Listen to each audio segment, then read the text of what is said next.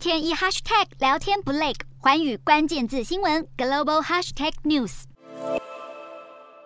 南韩政府七月五日召开国务会议，拟定新能源政策方向，决定在二零三零年之前，将南韩的核能发电占比提升到三十趴以上，并透过重启新韩卫核电厂三四号机的建设，规划核电安全特别法，并设立能够有效管理核废料的专属机关，来积极朝着减碳目标前进。南韩总统尹锡悦才刚上任不久，就拟定活用核能的政策，取代前总统文在寅任内所提倡的非核路径图。目的除了强化能源安全之外，更重要的是还能向盟国推动核电外销。南韩政府已计划投注约九十八亿元新台币资金，开发小型核能反应炉，目标是在二零三零年之前对外出口十部核电机组。而总统尹锡悦也积极向其他盟国寻求核电方面的合作。在力推核能发电的同时，尹锡悦政府也预计在今年年底讨论电力供给规划时，调降火力发电占比，将化石燃料进口依赖度从去年的八十一点八趴降到七十趴以下。另外，也将持续发展氢能、太阳能与风力发电等再生能源，目标是在二零三零年之前，将国内新能源产业企业数从二零二零年的两千五百家提升到五千家，预计能增加十万个工作机会。